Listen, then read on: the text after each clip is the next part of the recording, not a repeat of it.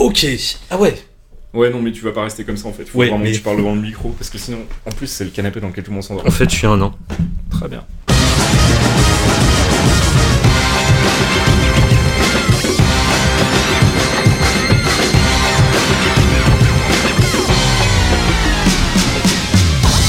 Bonjour Geekzone, bienvenue dans ce troisième épisode de Dans le Canap. Euh, connaissez la formule maintenant, hein, toutes les deux semaines environ, en tout cas j'essaye de m'y tenir. Je reçois un invité dans mon canapé chez moi et on taille un peu le bout de gras pendant environ 60 minutes. Euh, j'ai reçu euh, Caféine pour l'émission 0 qui était une émission test que j'ai finalement décidé de sortir pour euh, vous faire profiter de cette conversation que j'ai eue avec Caf qui pour le coup avait duré à peu près 90 minutes. Et puis ensuite on a eu aussi bah, l'ami Pipo Mantis et l'ami Noki qui sont venus se confier à moi dans le canap. Cette fois-ci on reçoit un autre créatif. Après Noki c'est au tour de mon ami Eric Cornic de venir euh, discuter avec moi, euh, installé confortablement avec des bières et des chips. Euh, il va parler un peu de sa carrière, notamment de son influence sur la scène rap dans les années 90. Vous allez voir que le monsieur a quand même marqué de son empreinte une époque, une époque importante de, la musique rap en France. Et puis il a aussi bossé beaucoup avec, il bosse toujours d'ailleurs avec Jean-Michel Jarre. On aura l'occasion bien sûr de parler de sa collaboration avec ce grand monsieur de la musique électronique, encore une fois hexagonale. Euh, et puis on parlera de choses et d'autres comme d'habitude. Tout ça donc pendant à peu près 60 minutes. Et euh, bah, trêve de plaisanterie et trêve d'introduction, je vous propose qu'on aille tout de suite se poser dans le canapé et qu'on y retrouve Eric Cornic alias BDFCK. What I do, what I do, what I do, da da do, da da do. Bon, monsieur Eric Cornic, BDFCK. Alors, euh, je voulais qu'on commence par un truc parce que, bon, euh, je l'ai dit depuis le début du podcast, je commence avec des gens que je connais, histoire de prendre un peu mes marques. Et euh, je voulais qu'on raconte comment on s'est rencontrés parce que c'est euh, assez rigolo. En fait, euh, j'étais en rade de cartes graphiques. Absolument. Ouais, et, euh, et c'est toi qui m'as proposé de me dépanner. Je crois que je devais écrire un papier pour Gameblog à l'époque. Et euh, j'étais, ouais, j'étais ma carte graphique a grillé. J'ai lancé un message d'alerte sur Geekzone et tu m'as répondu en disant bah écoute j'en ai une. Absolument. C'était le running gag. Après chaque fois que je te croisais, je devais te la rendre. J'ai jamais eu l'occasion de le faire. Exactement. Bah, en vrai, on s'était croisés virtuellement, si je me rappelle bien, sur euh, un truc où j'ai chopé une honte intégrale qui, était, qui devait être euh, Heroes of New Worlds. Ah exact. Ouais. Le, Euh, le pré Dota 2. Oh, voilà. Exact. C'est comme ça qu'on s'est connus et en fait c'est rigolo parce que euh, j'ai découvert il y a pas très longtemps, euh, il y a eu une interview de toi dans, dans sur Noisy euh, Mhm. pour Vice hein, et euh, où j'ai découvert en fait un pan de ta carrière que je ne connaissais pas du tout, qui était et qui est manifestement quand même un truc assez important, c'est toute ta collaboration à l'univers du rap dans les années 90. Absolument. Alors, on, on parlera de, de où tu viens et de comment t'en es arrivé là tout à l'heure, mais je voulais qu'on commence par ça parce que c'est quand même un truc manifestement très important dans ta carrière. C'est que, enfin, le, titre de l'article de Noisy, c'était carrément a défini l'identité visuelle du rap euh, dans les années 90. Je me suis dit, ouais, putain, merde, je savais pas du tout. Bah, tu sais ce que c'est euh, Co- comment ça arrive ça? Enfin, je veux dire, comment ça commence? Comment est-ce que Absolument tu mets un pied dans le rap? T'écoutais du rap avant? Oui. Ah, ok, déjà. bon, Enfin, euh, pardon. Quand j'étais adolescent, ouais. j'étais un fou de hard rock. Mhm. Et, euh, et je continue à en écouter avec beaucoup de bonheur. Mhm. 20 ans, donc début des années 90. Il y a plein de choses qui changent, qui évoluent dans la musique. T'as des, des petits groupes qui commencent à arriver. Euh, et là, je, pour la- je parle même pas de rap, mais euh, je pense à FFF par Mhm. exemple, qui commençait à monter tout doucement. Mhm. En gros, il, il a commencé à avoir juste une espèce de, de grand chamboule tout euh, dans la scène française. Ouais. Donc ça c'est une première chose. Et il y avait un truc qui commençait à monter, qui venait des États-Unis, mais qui était encore Confidentiel. relativement confidentiel. Ouais, ouais, le rap. non. Le rap. Bon, ça existait avant. Mhm. Quand j'ai, quand- au début de mon adolescence, c'était du connaître ça, les années Sydney, les Ouais, années ouais, tout à fait. euh, les- les voilà. de Sydney, c'était sur TF1, c'était une émission pour apprendre à, à à breaker. danser le breakdance. hein. Exactement. Donc, euh, bah, ma curiosité a, a commencé à peu près à cette époque-là. Et donc, il y avait, il commençait à y avoir des groupes de rap qui, euh, des groupes de rap français avec une identité, Mhm. avec un discours, ce qui était déjà un petit peu plus inédit. Ouais. Et il y avait un groupe extrêmement vénère euh, qui s'appelait Nick ta mère. Ouais, que tout le monde connaît évidemment. Voilà. donc, euh. Et comment tu rencontres ces gars-là en fait? À quel moment ils croisent ton chemin euh, Alors, Bah, c'est quelques. J'ai pas parlé de hasard parce que, euh, comme dans Kung Fu Panda, euh, Maître Guai dit il n'y a pas de hasard. Mais en fait, j'ai été rentré euh, un de mes tout premiers boulots Ouais. de graphiste en Ouais. tant que salarié. Parce que tu sors de l'école, bah, tu fais des expériences et à un moment tu dis ok, je me pose euh, Mm. un petit peu. Puis tu mangeais aussi. Ben voilà. Non, j'habitais encore chez maman. Ah, donc euh, alors. ça pouvait aller. un point commun avec Pipo c'est-à-dire Voilà. Il a commencé sa carrière en, en habitant chez sa maman. Qu'on salue d'ailleurs au passage. Exactement. Et donc, euh, et donc euh, ouais, tu. euh, Donc je rentre dans une, agent, dans une petite agence de com Ouais, qui s'appelait qui s'appelait FKGB. FKGB, d'accord. Donc euh, c'était le tout début des années 90. Mhm. Euh, pour donner l'ordre, euh, enfin l'ambiance qu'il pouvait y avoir à ce moment-là, c'est euh, j'appelais les boîtes une par une en disant bonjour, je suis jeune graphiste diplômé. Je... Ah bah écoutez, on vous souhaite beaucoup de courage, nous on dépose le bilan. Et en gros, 50% des appels que je passais à ce moment-là, c'était juste ça. D'accord. Donc euh, le milieu des agences de pub m'attirait pas plus que ça. Mhm. J'avais pas mal de potes qui, qui étaient allés et qui ont fait des jolies carrières d'ailleurs. Mhm. Je savais pas ce que je voulais et un jour je tombe par hasard sur une petite boîte qui s'appelait FKGB, ils étaient une dizaine, C'est une boîte de Paris? Euh, sur les champs, D'accord. et euh, qui eux avaient pris le pari de passer au tout numérique, Ouais. mais à une époque où les, les Macs les plus puissants c'était des LC. D'accord. Ouais. Et quand t'avais 4 mégas de RAM, c'était euh, C'était la fête. C'était la fête, quoi. Et euh, cette boîte, bah, elle avait la particularité de, de beaucoup bosser dans l'entertainment. D'accord. C'est-à-dire, euh, elle travaillait avec BMG, avec Mm. Sony, etc. Et donc, elle faisait des, alors, des pochettes de disques, évidemment. Mhm. Mais tout ce qu'il va y avoir autour, qui sont les, les outils de communication, Mm. les bons de précommande, les publicités sur lieu de vente, euh, etc., etc. Donc de fil en aiguille, j'arrive, je me pose, euh, voilà. Et à un moment, je vois passer un truc. euh, tiens, il y a un dossier pour un truc. euh, Il y a quelqu'un qui a entendu parler NTM. Oui, moi, moi, moi.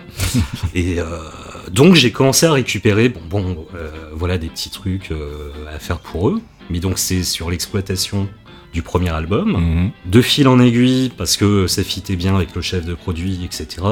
Bon bah euh, écoute, on prépare un deuxième album, ça te branche de bosser dessus. Ah bah oui, évidemment. voilà. Mais Euh, donc, en quelque sorte, c'est toi qui as défini l'identité visuelle de NTM, en fait, dès le début, quoi. Si Non, parce que les, les compères savaient exactement ce qu'ils voulaient à côté de ça. Ah, T'as bossé avec eux, du coup, en Oui, direct. oui, oui. Ouais. Mhm. Voilà. Ils étaient investis dans la... Dans la- Enfin, euh, d'ailleurs, une des deux moitiés d'NTM. C'est vrai, laquelle? On peut balancer? Oui, non, mais y a pas de souci là-dessus, bah cool chaîne. D'accord. C'est-à-dire, en fait, euh, Joey, j'ai dû le croiser une fois Mhm. sur le tard, deux ou trois ans plus tard. T'as pas mis une baffe, non? Ça va Non, non, non. Non, non. Tu un moment, fait chier, en fait, c'est pour ça. un moment, il paraît que j'ai failli rentrer dans le livre d'or du coup de boule. Mhm. Mais, mais non. Avec Joey Star. Mais Non, avec Cool Chain. Avec Cool Chain. Ah ouais. Un des tout premiers encarts. Bah merde. Euh, en gros, euh, j'avais dû passer deux trois nuits blanches à préparer des maquettes Ouais, ouais. pour le pour le livrer, etc. C'était pour le premier album, ça. Non, pour le deuxième. Pour le deuxième, ouais. Pour euh, 93, j'appuie sur la gâchette. D'accord. Donc j'étais dans un état absolument lamentable. j'étais pas censé toucher à des outils genre Photoshop, etc. Donc je faisais ça la nuit parce que enfin, ça me rendait juste fou. Ouais. Tu vois, je voyais débouler des images faites par un, un- un monsieur qui s'appelle Seb Janiak. Mhm. Bon, le mec, ancien assistant de Mondino, Ouais, ouais. photographe euh, de folie, réalisateur de clips, euh, on n'en parle même pas. Et qui, euh, qui lui, juste à l'époque, avait s'était acheté une, euh, une Harry Paintbox. Une quoi? Une Harry Paintbox. C'est quoi ça? C'était des machines à fabriquer des images, mais qui coûtaient genre un million de francs. D'accord. Et c'était, euh, t'avais ça à Hollywood, et t'en avais deux, trois à Paris, à ce moment-là. D'accord. Monsieur avec des ressources, donc. Il été pas mal fait financer, d'après ce que j'avais compris. D'accord. Un malin, alors. Enfin voilà, et, euh, et donc j'essayais euh, bah, quelque part de reproduire ce, que, ce qui me faisait délirer. Ouais. Mais donc sur des euh, Mac FX à ce moment-là, des Quadra FX, Souvenir, les vieilles bécanes. voilà, donc des très vieilles machines. C'était des 68030 euh, 30, si je me rappelle bien. Ah, ah. Et euh, ça devait bien être Photoshop 2. Mais alors, comment est-ce qu'on en arrive à un coup de boule Et donc voilà. Et donc, euh, donc je bossais sur la- 93, j'appuie sur la gâchette, je passe des nuits blanches à préparer un livret, à faire, à, à faire des petites truanderies sur Photoshop, euh, à mettre des matières et tout. Et, et donc, fatalement, bah, euh, j'ai aussi une part du travail qui est de choisir les photos, Ouais. de dire euh, celle-là, elle va aller bien là, ici, etc. Enfin, Mhm. euh, Tu fais vraiment de la direction artistique. un boulot de directeur artistique, absolument. Euh, donc là-dessus, rendez-vous avec euh, pas la moitié de Sony Epic, mais pas loin. Genre, t'avais le chef de produit, le directeur de marketing. Du beau linge, quoi. Voilà. Et donc, t'avais Coolchen qui était là. Bon, on se connaissait pas encore. Hein. Et euh, à un moment, il me dit Tiens, mais euh, pourquoi t'as pas mis cette photo? Et je lui fais Non, j'aime pas trop cette photo. Il fait Ah, Si, elle est pas mal. Je fais Non, non, non, t'as une pauvre tête. mais, mais tu vois, c'est pas du tout euh, ni par agression, ni par quoi que ce soit. Ouais, ouais, je vois. C'est juste, t'es mort de fatigue. Et euh, bon, bah voilà. Et euh, après, j'ai revu la scène après coup quand on me l'a raconté. Mhm. Parce que moi, je j'ai senti qu'il y a eu un vague malaise, mais on est passé à autre chose. Mais genre, en gros, t'avais le chef de produit, le directeur marketing qui enfonce la tête dans les épaules, genre, oh putain, le livre d'or du football. Genre, la semaine, euh, cette semaine-là, t'avais Joey Star qui avait coursé Ardisson euh, dans je sais plus quel resto pour Ouais. lui mettre des coups de. Enfin, voilà quoi. Bonne ambiance. Mais donc, du coup, toi, tu bosses avec NTM et tu attires manifestement le regard d'autres groupes de rap Bah. sur la scène à cette époque-là. T'as commencé avec NTM vraiment, c'était tes premières armes en fait. Oh, Dans l'univers du rap. Dans l'univers du rap, oui, on va dire oui. Absolument. Et du coup, t'attires d'autres d'autres noms. Pas qui, tout de euh, suite, pas à ce moment-là. Il, va se passer pas mal de trucs après coup. D'accord. Euh, bah, déjà parce qu'à ce moment-là, bah, le rap c'est pas encore une euh, la pompe Afrique que c'est devenu Ouais. à la fin des années 90. Un, un. Donc il y a les maisons de disques qui a flippé quand même juste à mort euh, de ces gars-là qui arrivaient avec les pantalons qui, tom- qui tombaient en dessous de l'arrêt des fesses, euh, qui venaient à 18 avec des pitbulls. Euh, Enfin, des fois, ça pouvait être compliqué à gérer, Ah. on va dire. Et, euh, et surtout, bah, euh, à cette époque-là, NTM commençait à se faire un succès d'estime, Mhm. mais n'était, bah, n'avait pas encore. euh, Le succès commercial qu'ils ont euh, après. ouais. voilà, Mhm. n'avait pas encore rencontré ce succès-là. Mais du coup, tu bosses avec qui alors sur Donc- la scène hein, après? Donc, bah, tout le travail d'ex- d'exploitation qu'il y a autour d'un album, on va dire que suivant la manière dont, dont il marche, ou il marchote, ou il marchote pas, c'est quelque chose qui va prendre six mois, un an, peut-être un an et demi. Ouais, c'est des gros projets. ouais. Voilà. Et euh, malgré tout, bah, chez Epic, ils, ils y croyaient. Ils se disaient, bon, il y a quand même un vrai truc à faire, il y a une vraie lame de fond qui est en train de monter, qui est... euh, Donc ils ont quand même poussé. Donc on, bon an, mal an, on travaille euh, pendant un an dessus. Il y a eu un, ou peut-être deux singles de sortie. Hein Mais euh, c'était les... le début des premiers gros concerts de rap Mhm. via NTM. Donc du coup, je me retrouve à faire leurs affiches de concerts, etc. Nice. On commence euh, à se croiser. Euh, Ils ils ont des coups de boule. non après non après c'était cool. hein. C'est vrai. Après c'était cool. Mais euh, enfin voilà c'est après après c'est c'est même pas une histoire d'NTM c'est euh, tu vois quelqu'un que t'as jamais vu de ta vie et qui Mm. t'explique que la photo que t'aimes bien t'as une pauvre tête dessus. Bon, une personne sur deux peut être agacée on va dire. J'imagine. Alors il y a un autre, euh, un autre, euh, une autre icône de la musique importante dans ta carrière, et ça je le savais quand on s'est rencontrés, parce Ouais. que tu bossais dessus à ce moment-là, c'est Jean-Michel Jarre. Absolument. Comment est-ce qu'on saute du rap à l'électro, et comment est-ce qu'on rencontre quelqu'un comme Jean-Michel Jarre et qu'on se dit tiens je vais bosser avec toi euh, Alors déjà en fait entre les deux aventures il y a pratiquement 20 ans. C'est c'est super récent Jean-Michel Jarre, enfin c'est quoi, c'est 10 ans? C'est, ça fait 7 ans qu'on bosse 7 ensemble. ans Ah ouais, Ouais. je pensais que ça datait de plus que ça. Non, non, non. Et alors euh, là, c'est. euh, alors là, pour le coup, c'est une espèce de rebond. euh, il s'est passé plein, plein de choses. Mmh. Donc du rap, puis du rap, puis euh, beaucoup de rap, puis euh, etc. Puis les années 2000, euh, où il commence à y avoir des hockey dans le marché du disque, où tout d'un coup les, bah, les maisons de disques commencent à vraiment se questionner sur la pertinence Ouais. de gros investissements marketing, etc. Et euh, en parallèle de ça, on va dire de nouvelles générations qui arrivent, Mhm. et heureusement. Et euh, là où t'étais euh, Monsieur Génial, Ouais. tout d'un coup tu te... euh, Bon, euh, j'exagère, hein, mais tout d'un coup tu te transformes en Monsieur Ringard. Ah ouais. Donc, dans les années 2000, j'ai commencé à bosser de plus en plus avec des promoteurs de spectacles. D'accord.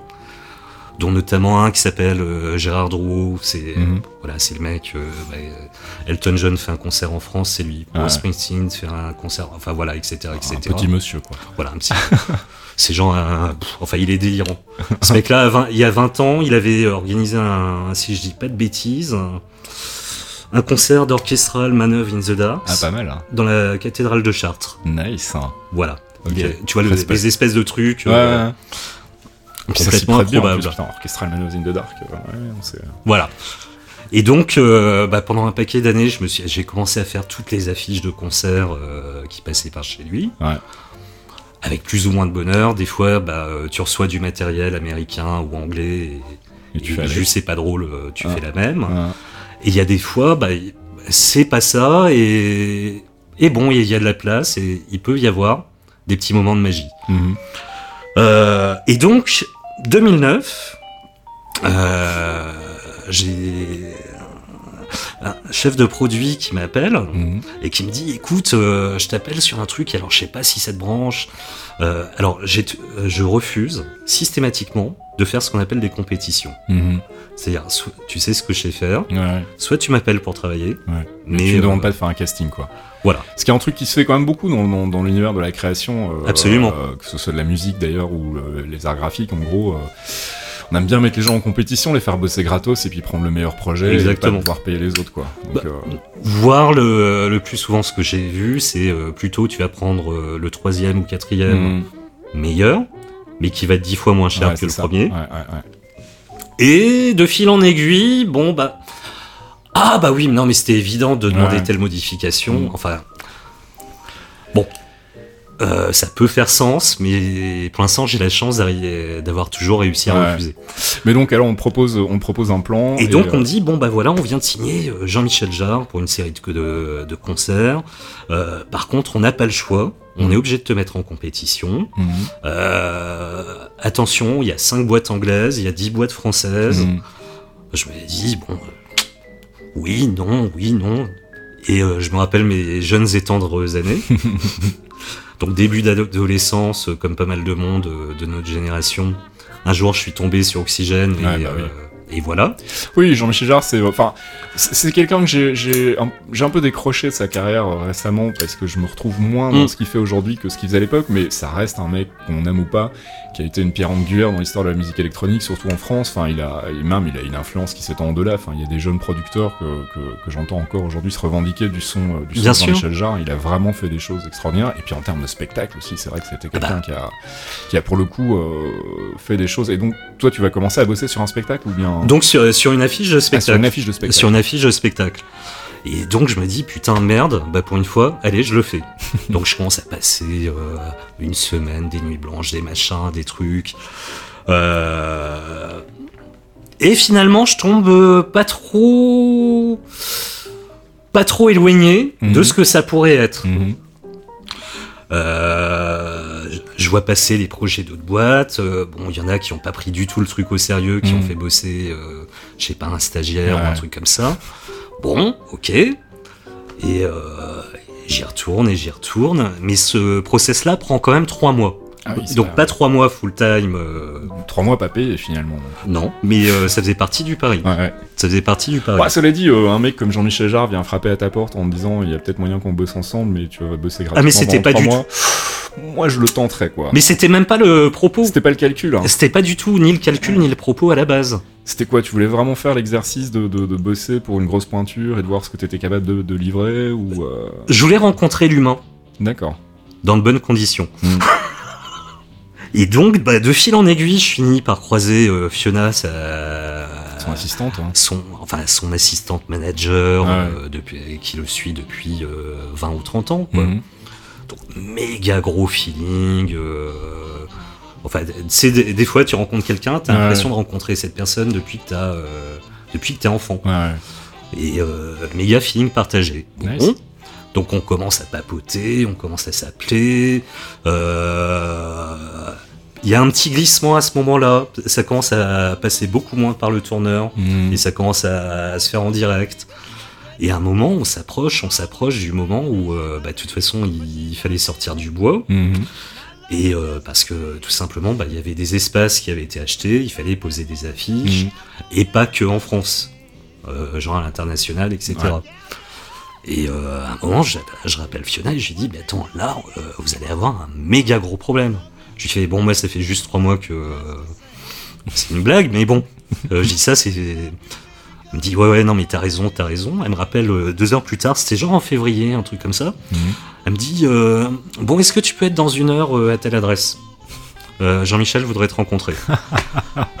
et, euh, et donc, des fois, bah, j'ai des périodes où je suis en mode euh, ours des cavernes. Ouais, c'est ça. C'est-à-dire, euh, alors février, je zonais peut-être pas en caleçon, mais bon, pas loin. Genre, tout d'un coup, t'as- Jean-Michel. il y a des choses compliquées qui, ça. euh, que tu dois affronter dans l'heure qui vient. À savoir prendre une douche, t'habiller, euh, traverser tout Paris, etc. Bon, euh, j'y vais, stressé, mais comme un ouf. J'imagine. Parce que Il y, a, il y a le côté fanboy, en même temps il y a le côté je Oui, veux mais alors, réussir mon ça, ça projet, fait des je années. veux le vendre, je veux, je veux réussir à choper ce Ouais. contrat. Il y a, enfin, ça Ouais, il y a plein, plein de tête à ce trucs. Il y a plein plein de trucs, mais disons le côté fanboy, j'ai appris euh, assez rapidement à le mettre de côté parce Ouais. que ça, ça peut te mettre dans des, enfin d'un point de vue business, Ouais, dans des positions vraiment problématiques. Hum, j'imagine. Donc euh, ça, c'est évacué. Mais je parle au moment de la première rencontre. Oui, mais voilà. être un truc Après, genre, euh, Ah, putain, je vais rencontrer Jean-Michel Jarre et en plus potentiellement je vais bosser pour lui. quoi. Ouais, exactement. Donc ça, c'était un premier aspect des choses, mais il y a, après, il y a surtout euh, la différence entre l'image publique d'une personne Hum, est dans le privé. Ouais, tout à fait. Ouais. Et, euh, et je savais vraiment pas à quoi m'attendre pour Mm. le coup. Et euh, bah putain, au final, super bonne surprise. C'est vrai. Je- écoute, au bout de trois minutes, il me dit non, non, mais attends, déjà tu me tutoies. Euh, je me dis bon, ok, ça, ça va être cool. Euh, donc on papote, très vite ça se met à rebondir sur un sujet. Puis Et ça, c'est où? C'est chez lui C'est chez lui, C'est oui. chez lui, carrément. Ouais. Putain, Mais euh, imagine un appart un peu Mm. grand, un peu, Un peu grand, oui. un peu classieux, euh, qui lui sert en même temps de studio, de Ouais. bureau pour les rencarts, Ouais. euh, ou pour les interviews, pour etc. etc. Mais euh, avec euh, bah, des jolies peintures, Ouais. non, pas, non pas du tout des trucs clinquants, mais des trucs qu'il aime, euh, qui ont un sens pour lui, quoi. Hum, Et bon, en gros, ça se passe juste, enfin, super bien, Mhm. super bon feeling, etc. Donc le soir, euh, bah, je, lui renvoie, je rentre à la maison, je lui renvoie un mail en disant bon bah écoute, enchanté, euh, voilà, c'était bien cool. Et je sais pas, on, s'appelle le soir même et euh, bah, je me euh, on raccroche, il devait être 3 heures du matin. Ah oui, pas mal. Et genre, on avait euh, parlé à bâton rompu de euh, juste de millions de trucs. Ah, Et en fait, euh, bah, il fait partie de ces personnes qui a une image euh, publique dont je suis pas très fan. ah. Tu Ça a l'air de quelqu'un de très froid, très austère. Oui, très bah alors que c'est juste le contraire. Très snob. et- et il se toi, protège derrière ça, Ah. justement. j'imagine. ouais. Il se protège derrière ça.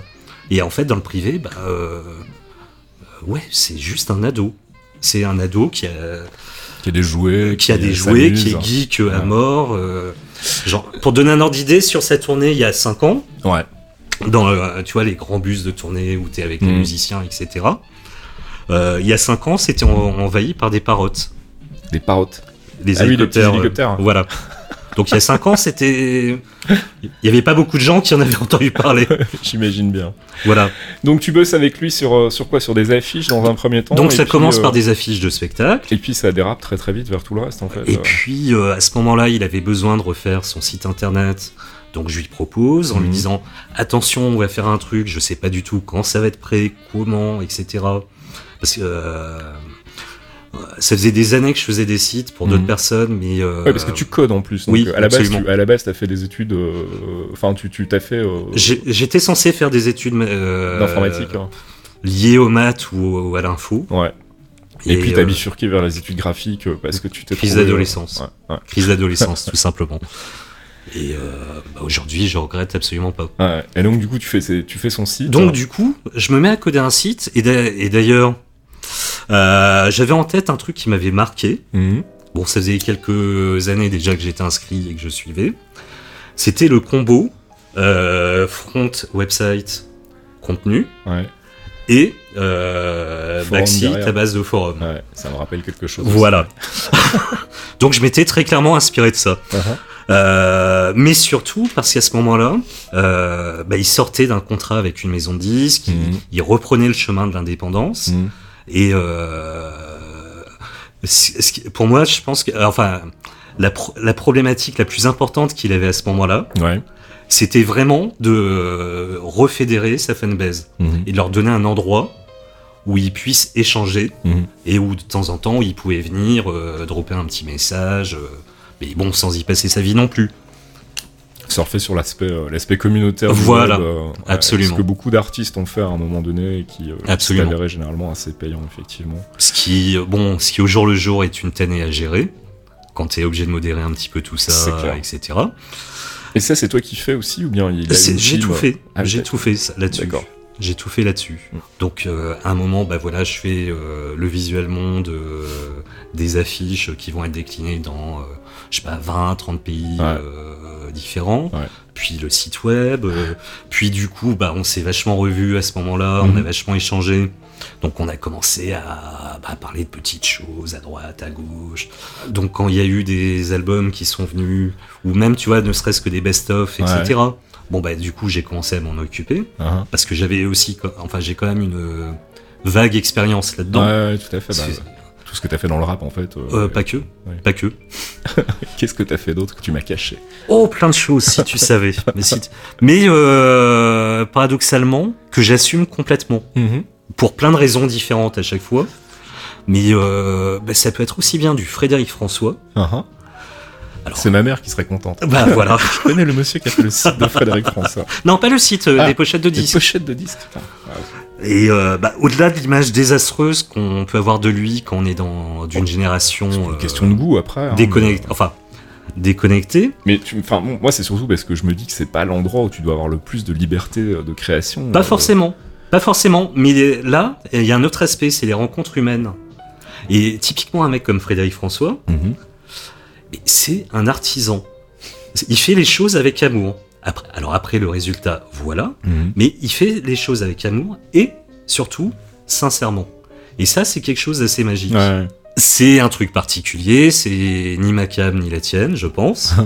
mais c'est un truc vachement intéressant. Ouais. À côté de ça, ça peut être... euh, euh, ça, c'était des maquettes faites un dimanche après-midi. J'étais super en retard. Ça faisait deux semaines que je devais m'y coller.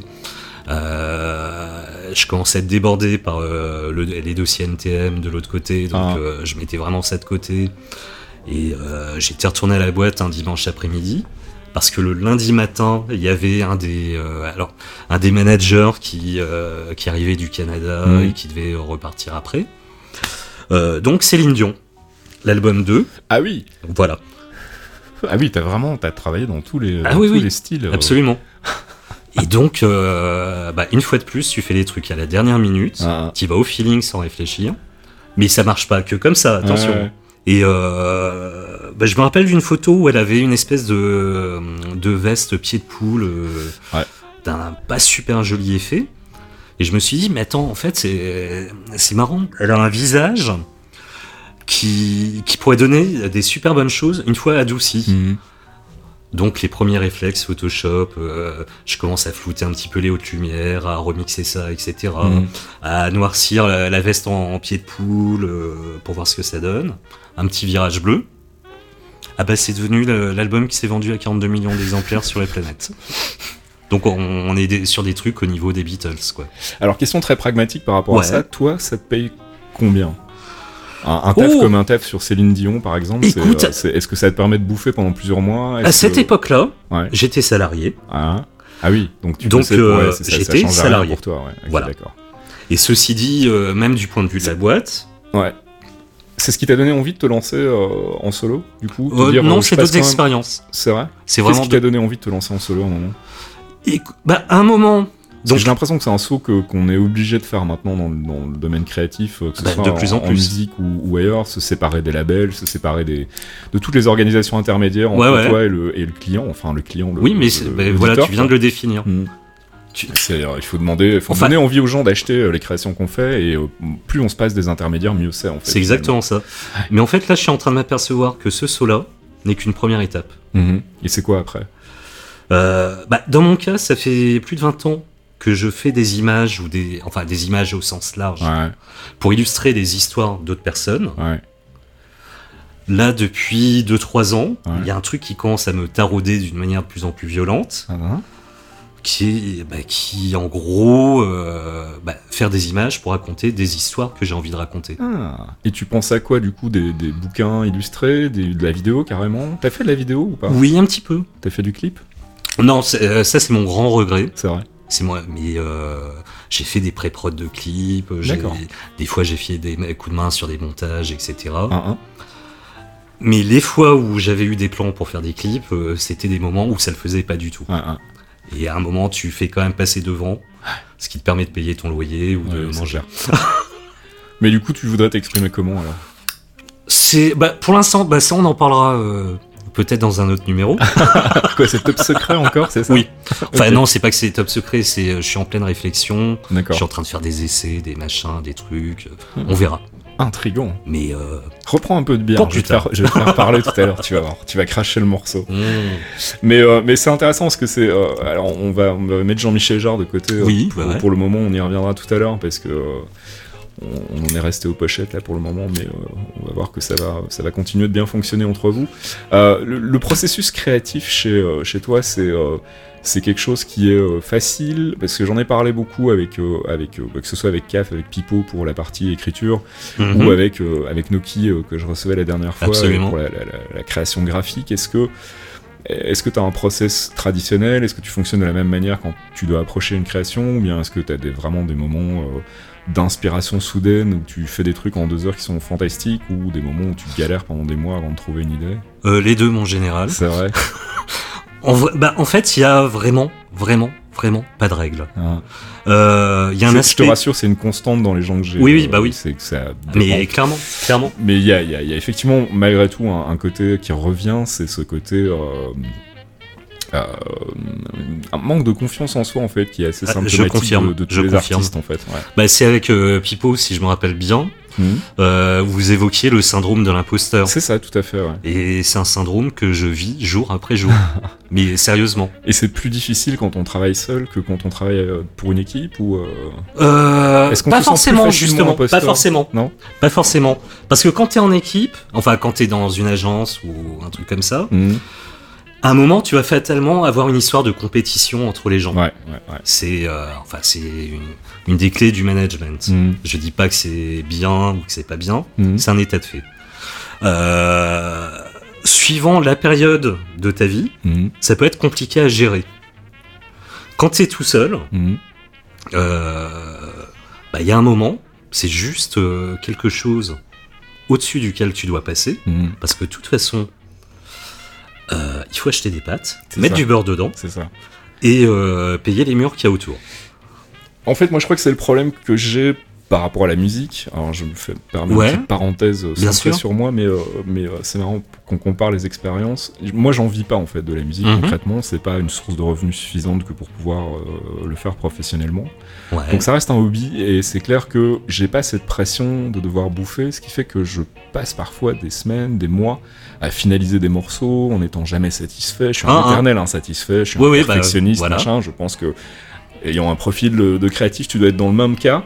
Euh, mais, mais du coup, en fait, je me dis que peut-être qu'un jour, si j'arrive à, à trouver un équilibre suffisant au niveau financier pour pouvoir en, en bouffer, j'aurai moins cette problématique de, de devoir me dire bon maintenant euh, il va falloir que je m'arrête quoi que je considère que c'est fini et que je ferai pas mieux et, euh, et, euh, et ça m'arrive encore souvent Mhm. de revenir sur des anciens des anciennes créations et de me dire ah Ah, merde si j'avais pensé à ça à ce moment là Alors, règle numéro 1, mais je le fais jamais, je te rassure.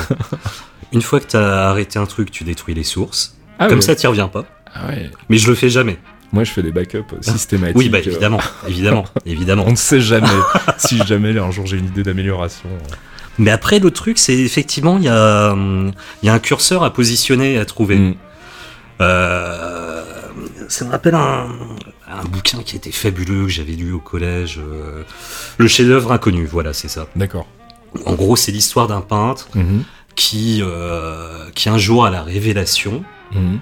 et qui donc on est en, en pleine époque de l'impressionnisme, Mhm. c'est-à-dire il y a euh, le travail photographique qui Ouais. Donc la peinture commence à se libérer Mhm. de cette nécessité de représenter parfaitement le réel. Ouais, Donc ça c'est vachement important. ouais. Et euh, donc c'est l'histoire d'un peintre qui à un moment a une révélation, va passer ses jours, ses nuits, mais pendant des années à préparer un tableau. Uh-huh. Enfin, il en est heureux. Il estime qu'il peut commencer à le rendre public. Mhm. Il est- et euh, en gros, les gens lui jettent des cailloux en disant c'est quoi ce truc-là? Ah merde. Donc à un moment, quand tu vas trop loin Ouais, dans un truc, ouais.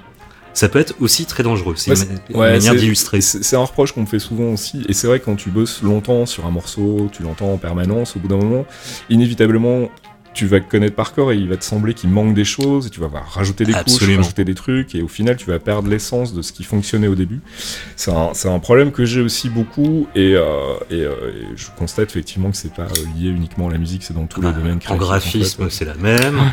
Mais même en écriture, les, les Bah, en écriture, ont- j'ai découvert ça il y a pas longtemps. Hein Ça fait un paquet d'années que petit à petit, je me dis, tiens, ce serait pas mal que euh, juste pour voir, juste pour rien, Mhm. je me mette à poser des mots derrière, les uns derrière les autres. Mhm. Et donc j'ai proposé à la cave de faire un, ouais, un truc super modeste, hein, le- l'article sur le AirPay. Ouais, qui est bien tourné en fait. hein, euh, D'ailleurs, faut la suite là maintenant, monsieur. Oui, faut bah, retourner travailler. Voilà, hein Donc je précise hein, pour ceux qui n'ont pas vu euh, notre ami euh, Eric, donc BDFCK. Ah oui, tiens d'ailleurs, ça veut dire quoi BDFCK Vite petite parenthèse. Alors, c'est super simple. Nom de famille, Cornic. Ouais, Euh, j'ai un pote qui a traduit mon nom de famille comme un crétin en anglais. d'accord. Donc Cor a donné body, Ouais, Nick a donné fuck. d'accord.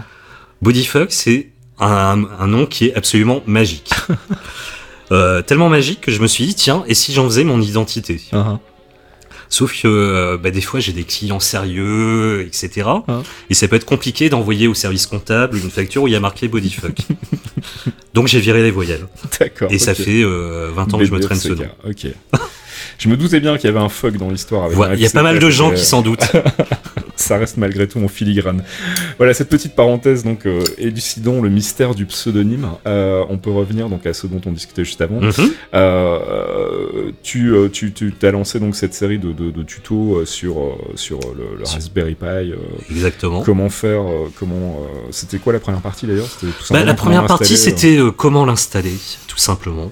Parce que, enfin, ce que je trouve absolument magique, au-delà de, de plein d'autres choses, c'est ce petit objet qui coûte euh, trois fois rien, Mhm. entre guillemets, mhm, bah, dans son ADN, il a tellement de choses qui me touchent. mhm, Un rapport à l'éducation, au- au fait de euh, si à un moment tu veux l'utiliser le, euh, et en, en obtenir quelque chose d'intéressant, bah, il va falloir mettre les mains dans le cambouis. Et quitte à mettre les mains dans le cambouis, je me suis dit, bon, bah, ça serait peut-être pas mal de filer quelques petites clés en m'adressant idéalement à quelqu'un qui n'a jamais touché un Linux de sa vie. Mhm. Voilà, c'est vraiment mon intention première. Mhm. Donc après, euh, bah, des fois, je suis obligé de rédiger, des fois, j'essaye de mettre une petite vanne euh, Mhm. pour détendre l'atmosphère. Mais, euh, mais voilà, c'est euh, c'est un objet qui, qui a avant tout une vocation liée à l'éducation, li- liée à la transmission du savoir mais qui, euh, bah, pour les geeks qu'on est, peut être juste absolument magique si on prend le temps de, euh, de faire mumuse avec, quoi. Alors je pense à ça parce que tu parles de Raspberry Pi et je me dis que c'est une. Enfin, j'ai un, un- un pote, en fait, un de mes, meilleurs amis euh, qui est resté euh, en Belgique, lui, euh, à Bruxelles, qui s'appelle Gauthier et qui. euh, Enfin, son pseudo c'était El Borba, avec qui j'ai commencé à faire de la musique et qui fait beaucoup de- de- d'expressions visuelles, en fait, là maintenant. Il bosse justement avec des machines et notamment des Raspberry, je crois D'accord. ou des petits Mac, enfin bref. Et, euh, et je me disais, ça pourrait être une piste intéressante à explorer pour toi qui veux t'exprimer, euh, Mhm. enfin créer tes propres, tes propres choses. Euh, une- une- un mélange justement de la technologie et de, et de l'expression visuelle qui pourrait être, euh, je sais Absolument. pas, des projections, des trucs. euh, c'est- et Bah- comme en plus tu codes, tu peux même faire des espèces de d'algorithmes magiques qui font des, des- des trucs visuels. Je suis en train de spoiler ce, ce sur quoi tu étais en train de réfléchir. Pas du tout. ça? Ah zut. Je pensais avoir découvert le secret, mais en fait, Pas c'est du pas tout. ça du tout. Merde. Pas du tout. Mais, euh, Mais du coup, je te, je te donne peut-être une piste à explorer aussi. euh, je t'enverrai, euh, enfin, je, je- Ouais, bah je- ouais. j'enverrai les liens dans le forum, tiens, pour ceux qui veulent aller jeter un œil à ce qu'il fait. Il bosse beaucoup avec des Kinect aussi, euh, des capteurs, et donc il fait des espèces de mouvements fun, sur, ça. la, sur la scène qui changent les sons, qui altèrent les visuels, etc. Donc c'est Mm. assez cool à regarder. Et euh, comme il fait de la musique en plus, donc je me disais que ça pouvait être une piste peut-être intéressante pour toi, mais euh, voilà, je te, je te fais une suggestion euh, pour occuper tes, tes longues De temps en, bah, en gros, de temps en temps, je regarde ce qui se passe. De temps en temps, j'arrive même à être un peu moins flemmard que d'habitude. Mhm. Et je commence à faire des essais dans ce sens-là. Mhm. Mais euh, une fois, mais j'ai été obligé de vachement simplifier parce que j'avais très peu de temps. Euh, ça correspondait à un vrai travail. Mhm. Mais, euh, mais après, voilà. C'est euh, c'est le genre de choses, soit tu les fais euh, À fond. 24 sur 7, Ouais, ouais. Sinon tu les fais pas. C'est toujours le problème, le problème du temps. Ah Euh, bah oui, le revenons- temps est mesquin. Revenons parce que le, notre temps est compté aussi. Revenons à Jean-Michel Jarre. Euh, Ouais. Donc euh, ça commence par des affiches, un site web, des pochettes, et puis après tu prends un peu les rênes de la direction artistique. J'ai l'impression quand même. Alors, pff, Peut-être pas à tous les j'aime pas dire enfin, ça. j'ai- J'aime j'ai- pas dire ça. J'imagine qu'il garde le contrôle au niveau des Ah bah. spectacles et tout parce que ça c'est quand même son, son Alors, bébé. Jean-Michel, c'est avant tout un fondu de l'image. Fait halluciner que tu peux. Jean-Michel. Oui, pardon. Pote Jean-Michel. Monsieur Jarre mais- est avant tout. Non, non, non, non, mais c'est très bien. c'est, euh, Enfin voilà, vous êtes potes maintenant. enfin, Oui, bah bien, oui. Donc, euh, Donc mais- Jean-Michel, désolé. Jean-Michel, si tu nous écoutes. Non, mais voilà, c'est, euh, c'est, il a un côté geek dont Ouais. je parlais tout à l'heure. Ouais. Mais à côté de ça, c'est un fou d'image. Mhm. Euh, quand il était euh, gamin, il, avait, il a eu beaucoup de mal à se décider entre la musique, Mhm. la peinture Mhm. et l'écriture. Ah oui. Et, euh, et d'ailleurs, bah, au début de sa carrière, d'ailleurs, il a commencé en écrivant pour Christophe. D'accord. Les mots bleus, oui, c'est oui, lui. c'est vrai, exact. Je me souviens maintenant. Ouais, Ouais, donc euh, ouais, c'est un monsieur qui a touché à tout aussi. Donc c'est plus un travail de collaboration. Oui, voilà, finalement, c'est avant, que- c'est avant tout de l'humain. Euh, euh, je pense qu'on est, enfin, toute proportion gardée. Hein. On doit venir du même secteur de la galaxie ou peut-être même de la même planète, mais enfin voilà. Vous êtes On- issus de la même poussière d'étoiles. Oh, oh, c'est beau ça. Oh, c'est beau. Et euh, tu continues donc à bosser avec lui aujourd'hui. T'as bossé sur ces, euh, ces- ces- quoi Il y a deux, deux nouveaux albums de collaboration là qu'il a sorti. Un gros que j'ai double album. Pu écouter, euh, euh, qui, qui est assez surprenant. hein. Enfin, il y a, Ah bah, y a des morceaux Déjà dans le euh, casting. ouais, il y a des trucs que moi j'aime pas beaucoup. Il y a des trucs que j'aime un peu plus. Et il y a un morceau avec Edward Snowden que j'ai pas encore entendu, qui a l'air assez rigolo. oh, bah, il est assez facile à écouter celui-là. Est-ce que tu, est-ce que c'est un truc sur lequel toi tu bosses aussi cette identité euh, visuelle euh, vidéo? Est-ce que tu as un input dans la conversation que tu as avec lui Alors ça dépend, ça dépend vraiment des moments Mhm. euh, et des collaborateurs. Là depuis quelques mois, alors, euh, même d'ailleurs ça doit être depuis quelques années, Mhm. depuis un an ou deux, Ouais. il y a un garçon qui s'est joint à la danse, Mhm. un monteur. Et le mec, il a un talent mais absolument incroyable, Il s'appelle comment? Il, qui s'appelle Laurent Blin. Et donc euh, bah, là, tous les derniers montages ont été réalisés par lui. D'accord. Donc, euh, alors, on n'est pas dans le budget de clip parce qu'il n'y a pas de budget pour les Mhm. clips, etc. Mais donc, ça permet de donner du, euh, du grain à moudre, voire des cahuètes à manger aux fans moyens, euh, d'illustrer un petit peu le, euh, les éventuels messages ou ambiances qui, Ouais. qui peuvent y avoir dans la musique. D'accord. Mais, euh, mais tu vois, il y a, euh, il y a 3-4 ans, Ouais. euh, quand il nous avait pas encore rejoint, bon bah des fois je me collais sur les montages, sur les vidéos, sur etc etc. Ça doit être cool, ça, d'avoir quand même un, un rapport de collaboration avec un, un client finalement. en Oui, fait. bien sûr. C'est Bah- pas souvent que ça se passe bien, ou souvent les clients sont en complet décalage avec. Alors j'essaye, dans la mesure du possible, Ouais. que ça soit toujours le cas, Mhm. parce que sinon il y a un côté qui est euh, ni drôle ni euh, ni exaltant Est-ce qu'il y a des moments où il t'a dit ah non ça, ça vraiment je peux Tout pas, c'est nul. Tout le temps. Et c'est pas frustrant pour un artiste Euh, si bien sûr, bien sûr. T'as eu envie de lui mettre un coup de boule comme Je- non, du tout, je suis pas comme ça. non non, je suis pas comme ça. Mais euh, et vice versa d'ailleurs. Ah, ah. et vice versa. Et c'est en fait c'est ça que j'aime bien dans dans la re- dans la relation qu'on a ensemble au niveau du travail. C'est que t'as le droit de dire non là Jean-Michel tu déconnes. Mais exactement. non non mais on, euh, quand il y en a un ou deux qui sent pas euh, l'idée de l'autre, Ah, ah. Il faut que voilà juste on le dit, mais Ouais. sans pour autant qu'il y ait de drame ou de et on écoute les arguments de de l'un et de l'autre et on finit en général par arriver à un statu quo. C'est cool. Enfin, en tout cas, je te souhaite que ça continue longtemps parce que je pense que ça doit être une expérience vraiment super Mhm. enrichissante.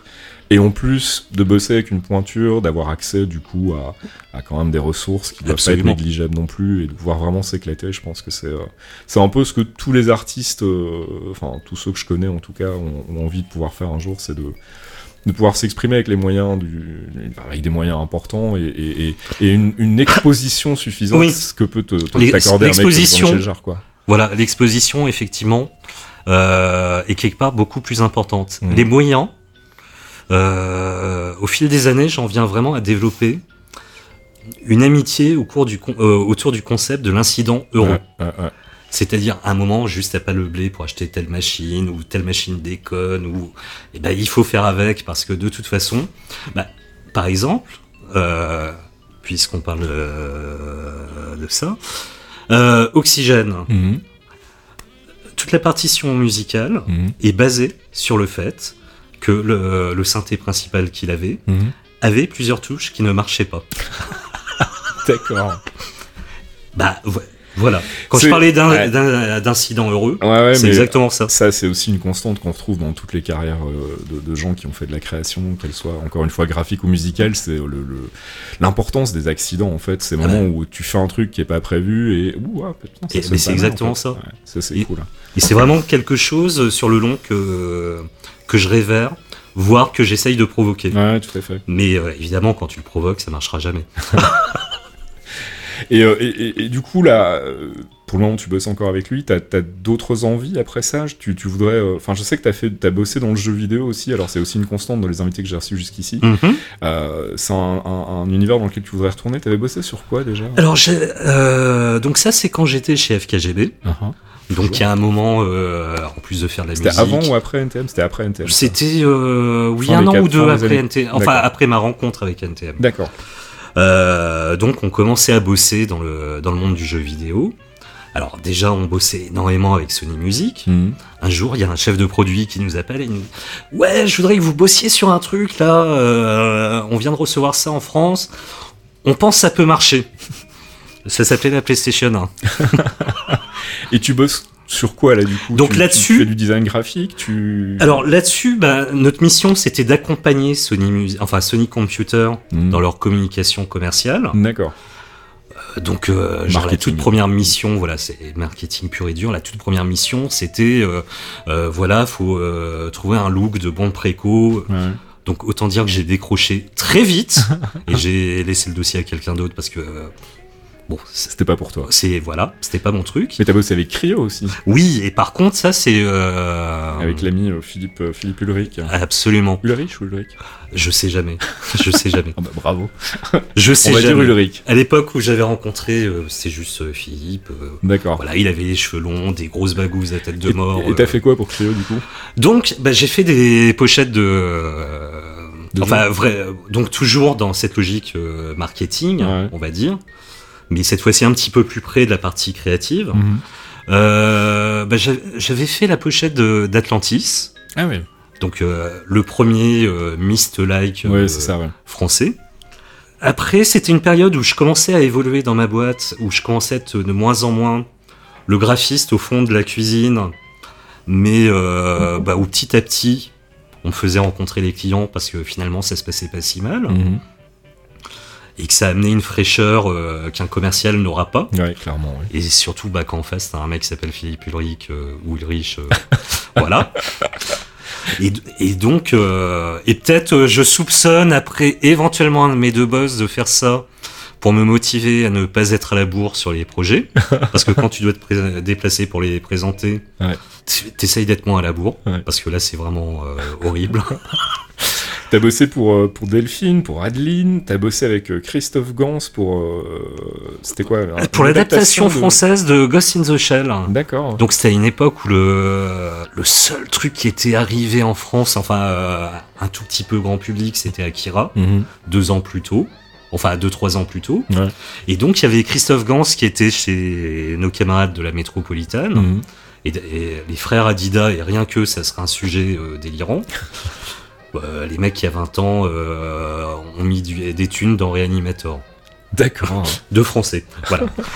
Euh, mais qui aujourd'hui, si je dis pas de conneries, mais c'est à vérifier, s'occupe de Stallone Worldwide. D'accord, pas mal. Voilà. Bel, bel accomplissement. Voilà. Et, et donc en gros, bah, Christophe Gans, c'était un petit peu... il avait plusieurs casquettes chez Metropolitan. Mhm. Donc je pense qu'il lui... Metropolitan lui avait prêté une cuisine éventuellement un bureau à mettre dedans. Donc des fois, il réalisait des films, Mhm. mais surtout à ce moment-là, il a monté une, une collection qui s'appelait HK. D'accord, ouais. En gros, tous les coups de cœur venant Ouais, euh, de très loin. Ouais. Bon, ben, euh, comment on peut les marketer pour le marché français, etc. Et donc c'est là-dessus, enfin dans ce cadre-là, euh, un jour il, se- il se pointe et et il dit bon bah voilà, euh, on va distribuer euh, Ghost in the Shell en France. Mhm. On pense qu'il y a un vrai gros potentiel euh, sur le long. Bah t'as raison, oui. Tu m'étonnes. Et donc là-dessus, bah, en fait, mon travail, finalement, il était assez modeste. Ah. Il consistait à adapter le visuel, Ouais. qui était dans des tons assez délavés, on va dire. Mhm. Enfin, c'était assez léger dans Mhm. l'illustration originale. Euh, bah, en, gros, en gros, ce que j'ai fait, c'est dramatiser ce visuel-là, rajouter beaucoup de noir, de contraste, de voilà, de le dramatiser Mhm. pour euh, lui donner un petit peu plus de chance euh, bah, de rencontrer son public en France, quoi. Ouais, et derrière en Europe. Ça fait quand même beaucoup de jolis noms à la liste, tout ça, euh, monsieur, monsieur Cornic. Ah bah, à quel âge tout ça? Quel âge, si c'est pas indiscret? Oh bah écoute, j'arrive sur mes 46 ans, Pas mal, pas mal. Moi je dis c'est un, un beau parcours quand même. euh, mais euh, c'est que le début, on, vous on a probablement, ouais, c'est que le début déjà, et puis on a probablement pas, euh, pas tout évoqué. Mais euh, c'est que le début. C'est, euh, c'est quoi la, la suite de la journée là pour toi? Tu vas rentrer bosser Tu vas, J'en ai absolument aucune idée. t'as des, des trucs en cours de, dont tu peux nous parler, ou bien pour le moment t'es sur des projets top secrets Alors, euh, non, je suis sur des... Non, c'est... euh, Alors, des fois, il y a des, des jobs euh, qui me bouffent pendant deux ans. Hein Donc, le projet Electronica de Jean-Michel Jarre, Ouais, J'imagine que c'est exactement lourd. ça. Ouais. Ouais. Et des fois, je rentre dans des périodes où il y a plein de petites choses à faire. Mhm. qui sont bah, qui qui permettent de mettre le sucre dans le café, on va Mhm. dire, et qui sont pas forcément ni passionnantes ni euh, mais qui détendent le cerveau. D'accord. Donc là t'es plutôt dans une phase calme, Voilà, avant le prochain gros projet. exactement. bon bah écoute, on, on aura euh, peut-être l'occasion d'en, reparler si tu reviens nous voir euh, plus tard euh, quand tu auras ce, ce gros projet, Absolument. et peut-être quand tu viendras nous présenter tes propres créations. Abs- Va Je ne sais toujours pas grand chose et j'aurais pourtant Ah. essayé de te tirer les verres du nez. Non mais déjà j'en ai trop dit. Du jeu vidéo peut-être? Tu vas nous faire un jeu vidéo. Ça c'est un truc qui me Une chatouille. espèce de jeu d'aventure avec des créations graphiques à toi. Ah, ah, ça me chatouillerait ça. ça me chatouillerait. Ah bah écoute, si c'est le cas, en tout cas on en reparlera avec Mais c'est pas ça. Mais c'est pas ça encore. Damned Je n'aurai pas le fin mot de cette histoire. Bon, en tout cas, c'était bien cool de parler Bah, avec toi dans le canapé, Eric. Merci beaucoup pour l'invitation. Et on essaiera de, de te réinviter si, euh, si ton actualité euh, Eh bah, écoute. évolue. Nous allons bien voir.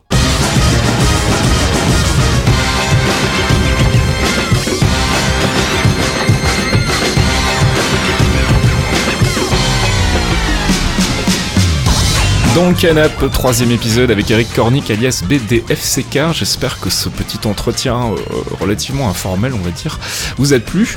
Euh, si c'est le cas, je vous invite à aller écouter les autres euh, dans le canap. Le premier avec Caféine, il y en a un autre avec Pipo Mantis et un troisième avec euh, Doc Noki alias Eric Pochez, euh, directeur artistique chez Ponfétu notamment. Donc voilà, si vous voulez aller écouter ces autres podcasts, n'hésitez pas. N'hésitez pas non plus à vous inscrire au flux RSS ou au flux iTunes pour ne louper aucun épisode. Et puis n'hésitez pas à venir traîner aussi sur geekzone.fr où vous allez voir qu'on a une communauté plutôt cool qui vous attend. Sur ce, je vous laisse en vous souhaitant euh, une bonne soirée, une bonne journée. Cela dépendra du moment auquel vous m'écoutez. Et on se retrouve bah, dans une quinzaine de jours pour un nouvel épisode de Dans le Canap. Tu veux une bière Euh, plutôt un café si tu veux. un café ça. Parce que techniquement, si on me fait souffler dans un, un ballon à Ouais, ouais, ouais, non. Prenons pas de risque inutile. Un petit café, ce sera parfait.